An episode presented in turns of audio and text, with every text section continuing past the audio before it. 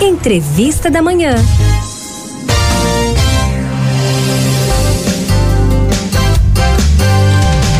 Dormir não está nada fácil para ninguém, ainda mais depois dos impactos provocados pela pandemia.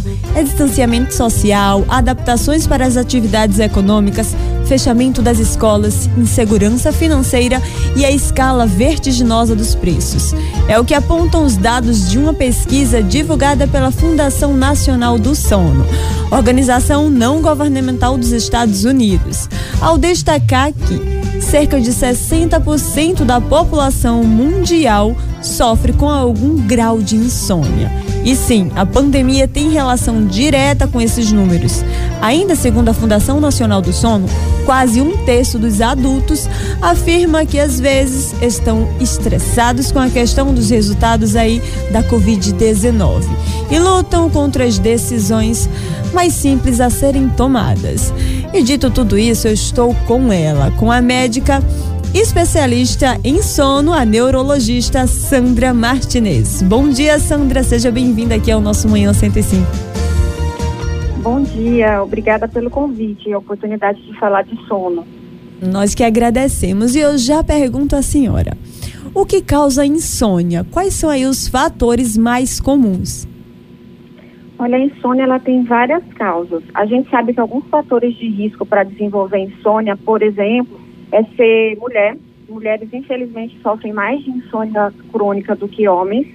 É, ter antecedente de possuir alguma doença psiquiátrica, principalmente ansiedade, depressão, a longo prazo podem aumentar o risco de insônia, ter alguma doença crônica de pulmão, de coração, neurológica, alguma dor crônica também aumenta o risco.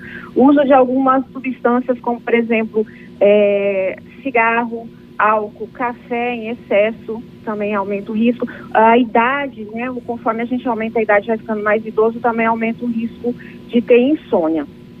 E estresse de uma maneira geral, né, desemprego, a pandemia, como foi dito uh, logo no início do programa, também aumentou bastante a, a chance de aparecer insônia nas pessoas. E Sandra, tirar um cochilo após o almoço é realmente recomendado? Olha só, o cochilo, por exemplo, depende da idade. Crianças é, é comum ter cochilo, né? Às vezes o idoso cochila um pouco mais. Pacientes com insônia crônica, que realmente estão dormindo muito pouco, a gente recomenda, pelo menos no início do tratamento, não cochilar.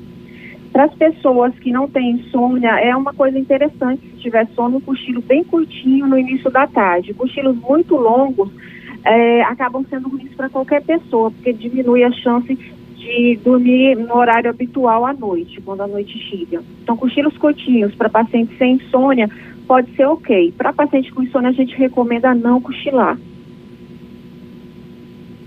E Sandra, para a gente encerrar aqui a entrevista, qual é o momento para procurar um profissional que trate aí a insônia das pessoas que dizem que, ah, eu realmente estou com insônia. Então, qual o momento ideal para procurar o profissional?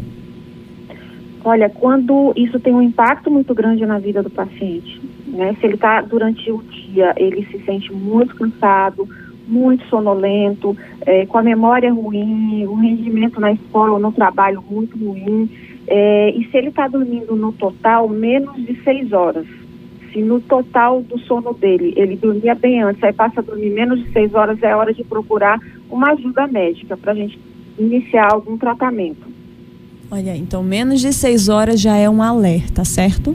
É um alerta, porque a insônia, o paciente pode ter insônia e dormir mais de seis horas, ou ele pode ter insônia e dormir menos de seis horas. Quem tem insônia e dorme menos de seis horas, é, são os pacientes que estão em risco maior para ter um problema cardíaco, pressão alta, diabetes, AVC, é, morte, aumenta a mortalidade de pacientes que dormem menos de seis horas. Então aí é realmente um grande sinal de alerta.